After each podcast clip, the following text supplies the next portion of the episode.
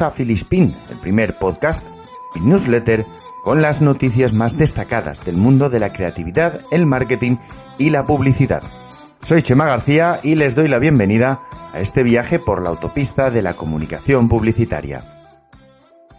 Que la digitalización ha sufrido un empujón y se han adelantado varios años en muy pocas semanas es un hecho que podemos apreciar a simple vista. Pero si hablamos con datos, o si alguien lo puede poner en duda, veremos que es incluso más de lo que ya pensábamos. Han aumentado un 63% la digitalización de las pymes y la formación online. Esta transformación digital, según el informe de la Sociedad Digital 2019, editado por la Fundación Telefónica, por parte de pymes y la formación digital de la población, estas dos eh, vertientes serán claves para salvar la crisis económica planea sobre nosotros cual buitre carroñero. 2018, más de la mitad de los habitantes del planeta usaron Internet, con una penetración de 69,3 suscripciones por cada 100 habitantes. En España, 9 de cada 10 ya son usuarios y la conexión a las redes muestran que 3 de cada 4 hogares tienen cobertura de fibra óptica. Dato este último que seguramente llamará la atención a los habitantes de poblaciones pequeñas como denuncia en cada vídeo el canal de YouTube La Red de Mario. La falta de habilidades digitales es, sin embargo, un gran problema ya que impide que muchas personas puedan hacer trámites con la administración pública o poder buscar un empleo, ya sea en portales o enviando currículums eh, vía correo electrónico. Respecto a la empleabilidad, la mayor probabilidad de supervivencia a la automatización será diferenciarse en empleos que requieran cualidades humanas actividad, pensamiento crítico o habilidades sociales, por ejemplo. Que digo yo que si esto sirve para espolear las ideas novedosas y dejar de plagiar y repetir como loros, pues bienvenido sea, aunque muchas agencias tendrán que reinventarse. Sea como fuere, tanto a nivel personal como profesional, el gran enemigo de la digitalización parece ser la desconfianza. Los problemas de seguridad son el principal obstáculo para particulares y empresas invitamos a que conozcan más datos de este estudio a través del link que encontrarán en nuestra newsletter. ¿Cómo será el futuro pospandémico según distintos estudios de diferentes agencias? Bien, eh, de un tiempo a esta parte son muchas las agencias de publicidad y marketing que han publicado estudios e informes en los que relatan cómo será la era post-coronavirus. Lola Mullenlove, señora Rasmore, Verizon, MC Sachi o Infinity Media, entre muchos otros, han dado su visión de este futuro tan cercano y tan lejano a la vez. Vamos a comentar las conclusiones de estos, ya que sería imposible comentar cada punto de cada estudio. Seguramente al terminar ya habríamos cambiado de era. Les dejaremos los enlaces para ampliar estos estudios en caso de que quieran estudiarlos con mayor detenimiento. El estudio de Lola Mullenlove, por ejemplo, apuesta por un cambio en las relaciones, la nueva normalidad, la gente estaría dispuesta a sacrificar su intimidad a cambio de una mayor seguridad. También auguran un nuevo modelo de empleo con acuerdos entre empresas que puedan intercambiar trabajadores atendiendo a la demanda, así como una caída en el uso del vehículo particular, aunque este punto ya eh, digamos que venía siendo habitual o eh, se veía palpando un poco en el ambiente. Para la señora Rasmore, marzo de 2020 va a suponer un punto de inflexión en el mundo, en la sociedad creen que los hábitos de compra cambiarán radicalmente y que la hora punta será el horario laboral, así como que los productos tecnológicos y los de alimentación serán los que más aumenten. Divide los cambios en megatrends y micro, microtrends. En, esto, en los primeros se da especial relevancia al pensamiento crítico, a la presencia local con pertenencia global y al énfasis del well-being, este último también es esclarecedor, ya que términos como bienestar o wellness parece que se han quedado obsoletos, así que se han inventado uno nuevo. Bueno, no lo han inventado, lo han utilizado. De los microtrends destacan las marcas terapéuticas, el health tech, el social media wellness y más cosas escritas en inglés que suenan muy guay, pero que casi seguro que el 90% de los clientes no entienden. Como consejo, al leer este informe, tengan una pestaña con el Google Translator les hará falta. Verizon, por ejemplo, también concluye en su estudio que habrá un aumento en el consumo de productos locales, algo en el que coinciden varios informes, y da especial importancia al compromiso entre marcas y usuarios. Esto lo que provocará es que la adaptabilidad tenga que ser sí o sí uno de los puntos fuertes de todos aquellos que quieran triunfar. En opinión de varios expertos, habrá un aumento del home driving marketing, lo que is que los productos para la house serán stronger. About usar stupid palabras in English de manera unnecessary parece que it will be tendencia. You pueden, you, eh, pueden find more information en los enlaces que we leave in the newsletter. Aumenta el uso de ad blockers, toque de atención a las estrategias. El aumento del tráfico de datos trae consigo unos daños colaterales. Los anuncios intrusivos han provocado un aumento en el uso de bloqueadores de anuncios. La solución pasa por un retargeting correctamente implementado. Evitar que los usuarios bloqueen nuestros mensajes pasa por una orientación basada en la ubicación geográfica, hábitos de navegación online, información demográfica y el contexto de los usuarios. Hay que ofrecer experiencias personalizadas que generen un aumento de ingresos. La tecnología Deep Learning, una forma de analizar e identificar con mayor precisión las necesidades de los consumidores mediante el uso de algoritmos y modelos de datos, permiten un retargeting hiperpersonalizado, de gran efectividad, orientado siempre al consumidor. Usando la inteligencia artificial se puede enviar automáticamente la oferta correcta, de una manera adecuada. Conocer al consumidor también, o incluso mejor que el mismo, puede suponer la gran diferencia entre el éxito o el fracaso. Otra consecuencia del aumento del tiempo libre y el uso de Internet lo encontramos en que crece la tasa de apertura de los correos electrónicos. Un estudio realizado por Campaign Monitor sobre más de 6.000 millones de correos electrónicos revela que durante el mes de abril se registraron unas tasas de apertura del 21,2%, lo que significa un aumento del 3,6 con respecto al mismo mes del año anterior. El CTR y el CETOR aumentaron un 0,6%, mientras que las bajas de suscripciones se mantuvieron estables. Los correos gubernamentales fueron los que más efectividad tuvieron, mientras que los de las marcas de alimentación y bebidas se mantuvieron por debajo de la media. Los peores números, sin embargo, se los llevan la automoción y la industria aeroespacial. Mal momento este para pensar en cambiar de coche o hacer grandes viajes. Los expertos creen que el coste competitivo y los buenos resultados obtenidos en estos meses pueden suponer un cambio de rumbo en la estrategia publicitaria de muchas empresas. Sin embargo, no se debe olvidar que los resultados de una buena campaña de mailing están estrechamente relacionados con la calidad con la que hayamos seleccionado al público al que dirigimos este esfuerzo. Y uno de los grandes afectados por el coronavirus es el sector del lujo. Y es bastante obvio eh, si vemos la razón principal. Los principales focos a nivel mundial que han tenido la enfermedad han tenido lugar en Italia, que es el país con mayor cantidad de marcas, y evidentemente en China, que es el principal cliente de estos artículos. Una cuarta parte de los consumidores a nivel mundial han retrasado la compra de artículos de lujo, según un informe de Globex Web, Web Index. Web Index, lo he dicho bien. Global Web Index. En este informe se destacan cuatro tendencias que mm, podrían marcar el futuro de este sector. Por una parte, la vital relevancia que van a tomar los mercados asiáticos. India y China son los mercados que más prioridad pretenden dar al gasto de lujo una vez se termine la pandemia. En estos mercados, sobre todo en China, será muy importante tener en cuenta a la clase media y a las nuevas generaciones, ya que la generación Z y los millennials constituyen más de un tercio de la población. La motivación de las generaciones jóvenes y el impacto de la crisis sobre su vida laboral, así como el papel de las ciudades emergentes, serán un factor clave para poder medir la demanda. El crecimiento del lujo en plataformas online rompe con la tienda tradicional, que era el principal foco de este sector, por motivos de confianza, pero también por el sentimiento de pertenencia y disfrutar de la experiencia de compra. El éxito, en este caso, dependerá de la confianza y seguridad que los comerciantes minoristas puedan ofrecer a sus clientes a través de estos sistemas el impacto del coronavirus en el turismo ha hecho que muchos compradores también se giren hacia el mundo digital a la hora de adquirir este tipo de productos. Todo esto, mezclado, hará que la relación entre marca y cliente sea determinante a la hora de conseguir ventas y fidelización. Por último, pero no por ello menos importante, será el equilibrio entre lujo y accesibilidad.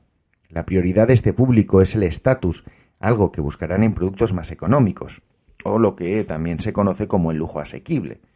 Un tercio de la población asegura que buscarán opciones de pago flexibles después del brote, y siendo este un sector un 54% más propenso que el resto de la ciudadanía a optar por estas alternativas, parece algo bastante lógico.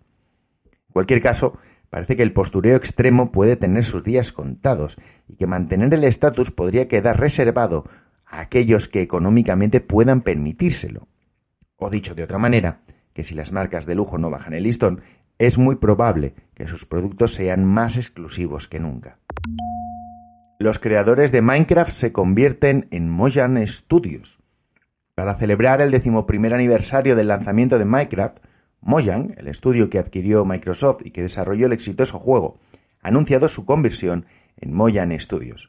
El estudio que creó en 2009, el que es el juego más vendido de la historia, pues eh, eh, un año más tarde había sumado ya 180 millones de copias vendidas y la versión gratuita de China supera a día de hoy los 300 millones de jugadores. En 2014 el estudio fue vendido a Microsoft, quien ha seguido desarrollando el juego con actualizaciones y nuevas versiones del mismo. La nueva Moyan Studios planea sobre una película, un directo, y experimentan con nuevas ideas para futuros juegos. El mundo de los videojuegos parece no tocar techo.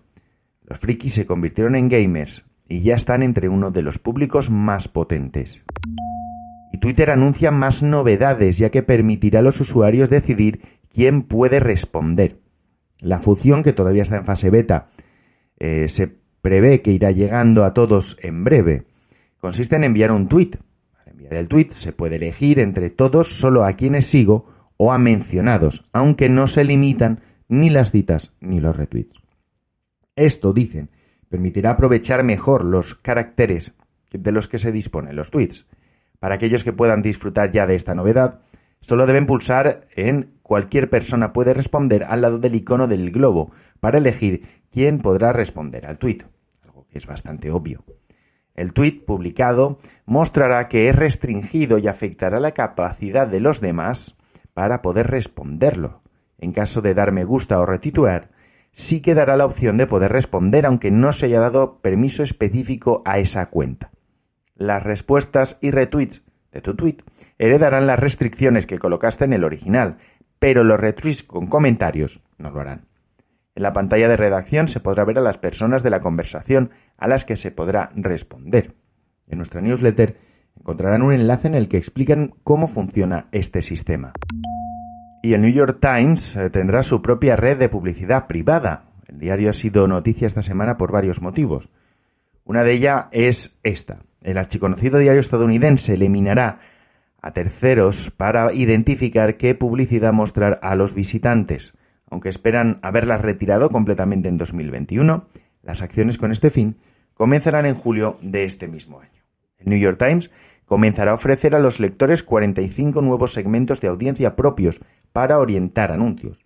Estos segmentos se dividirán según la edad, ingresos, datos demográficos, etc del diario esperan poder ingresar 30 segmentos más a partir del segundo semestre de 2020. La idea, en cualquier caso, es poder controlar mejor qué ven los suscriptores, mejorando la política de privacidad. Con esta acción, los datos de los usuarios no son vendidos a empresas externas y los anunciantes pueden segmentar mucho mejor sus anuncios, lo que maximizaría sus inversiones. En la actualidad muchos editores en línea todavía usan datos de terceros, que se recopilan de los consumidores en otros sitios web y utilizan estas herramientas como seguimiento. El anuncio de Google de acabar con las cookies ha acelerado esta decisión que poco a poco se irá replicando en otros sitios web. Wunderman Thompson Canadá graba ocho horas de sonido ambiente de sus oficinas. Tras varios meses de teletrabajo son muchos los que empiezan a estar cansados de esa forma de trabajar. En países como España, en los que amamos el contacto humano y socializar, puede ser un poco frío, por lo que esta agencia ha decidido grabar ocho horas de sonido y subirlo a SoundCloud. Las diferentes pistas tienen una hora de duración y representan diferentes momentos dentro de la vida de una agencia, como el momento del café, reuniones, pausa para comer, etc. De esta forma, han conseguido crear un mapa de historia en el transcurso de ocho horas de una jornada laboral. La duda es qué harán cuando eh, los que se ponen los auriculares nada más llegar a la oficina. Lo editarán para poner el sonido ambiente de fondo. Billetes de aquí, una iniciativa de la agencia creativa Dimension para ayudar al comercio local. Mediante un vídeo con imágenes históricas de las pequeñas tiendas y un emotivo texto, narrado por el eh, periodista Iñaki Gabilondo, esta pieza busca ser una sencilla acción social y reivindicativa para visibilizar la situación del comercio local. La agencia Donostierra propone coger un billete, o más de uno, y escribir en él el nombre de la localidad donde reside la persona y el hashtag billetes de aquí, antes de ponerlo en circulación en un comercio local. También invita a que se comparte ese billete en redes sociales con el, con el mismo hashtag, citando el establecimiento en el que se quiere gastar. Desde Red Racing Dimension están dando a conocer la iniciativa a los comercios de manera directa y a través de federaciones y asociaciones del sector para que se sumen a este movimiento. Les piden que acepten y mantengan en circulación estos billetes, que usen el distintivo de comercio adherido a la iniciativa en su escaparate y en sus redes sociales, evidentemente, y que difundan la acción a través de sus redes y contactos. Además de Gabilondo, también han participado artistas dibujando o escribiendo en los billetes algún elemento representativo de su ciudad artistas como Jesús Mari Lazcano, Judas Arrieta, Ángel Alonso, Marc P., Ana Aromir, eh, muchos. La narración también estará disponible en otros idiomas cooficiales de España, de la mano de Mercedes Mila, Fernando González, más conocido como Gonzo, y Xavier Euzquite. Debido al estallido de la pandemia, algunas campañas se vieron eclipsadas. Hoy queremos rescatar una que en otras circunstancias hubiera sido un pelotazo. Volvo hizo una torre de cuatro camiones con su CEO en la cima.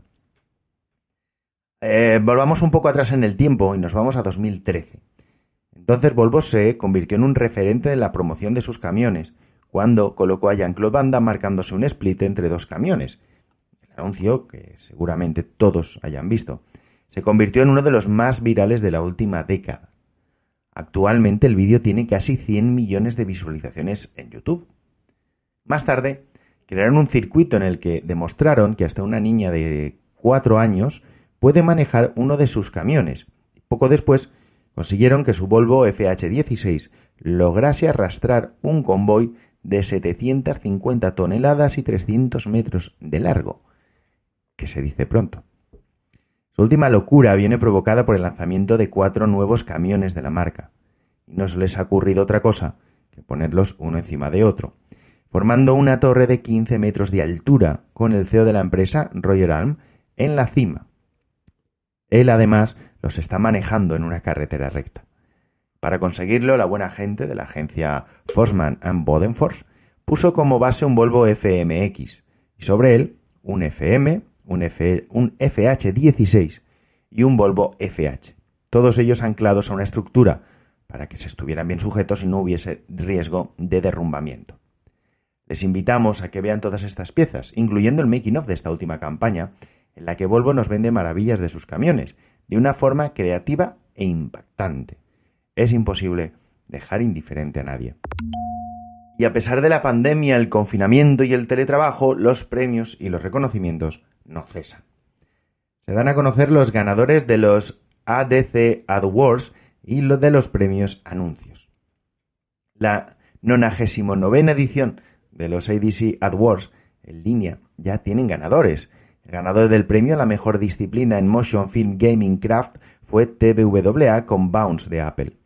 En Publication Design, FCB Chicago con Lormas Thomas y Mill fue premiado como mejor disciplina por La calle más peligrosa en nombre del Consejo de Illinois, de Illinois perdón, contra la violencia con armas de fuego. Los principales ganadores del cubo de oro de la ADC eh, del día, perdón, con dos. Cada uno fueron Anthony Garage Berlin, ambos con Mercedes-Benz, Berza-Benz, el viaje que lo cambia todo. Service Plan Alemania Múnich, ambos por Meter Group Made in Fukushima. Y TVWA Media Arts Lab Los Ángeles, con Apple Bones. La revista del New York Times, de la que además ya hemos hablado hoy, ganó un cubo de oro, cuatro de plata y dos de bronce. El resto de ganadores se irán conociendo poco a poco a través de su Instagram, Instagram Live. En cualquier caso pueden conocer el listado completo a través del enlace que encontrarán en nuestra newsletter. También se han ido, eh, también se han dado, perdón, a conocer los ganadores de la vigésimo tercera edición de los anuncios del año, que cuenta con dos jurados, uno profesional y otro popular. Esto se hace, esto provoca que en algunas categorías haya dos ganadores. En televisión, el jurado profesional ha elegido Alma de Oriol Villar para Estrella Damm. El jurado popular, por su parte, ha elegido Mi Bigotillo, que me hace mucha gracia el nombre, de Proximity Madrid para Gillette. Solo ha habido una unanimidad, perdón, en dos categorías. En publicidad exterior, cuyo reconocimiento ha ido a parar a Alfombra Boradora de Abbas para Disney y en Branded Content, en el que se ha elegido Héroes de Hoy, una campaña de DDB con varios anunciantes contra la intolerancia. Han tenido además una mención especial contra Punto BBDO como agencia creativa del año, Correos como anunciante del año, IPG Media Brands como el grupo de agencias de medios del año y La Joya como productora del año. Todo es del año. Eh, pueden ver eh, todas las piezas y la lista de ganadores en el link que encontrarán en la newsletter. Y esto es todo por esta semana. Recuerden que nuestra newsletter tiene los enlaces para poder leer y ampliar todas estas noticias. Pueden suscribirse a través de la web filispin.es y escuchar los podcasts desde su plataforma preferida. Estamos en iBox, en Apple Podcast y en Spotify. Besos, abrazos y gratitudes.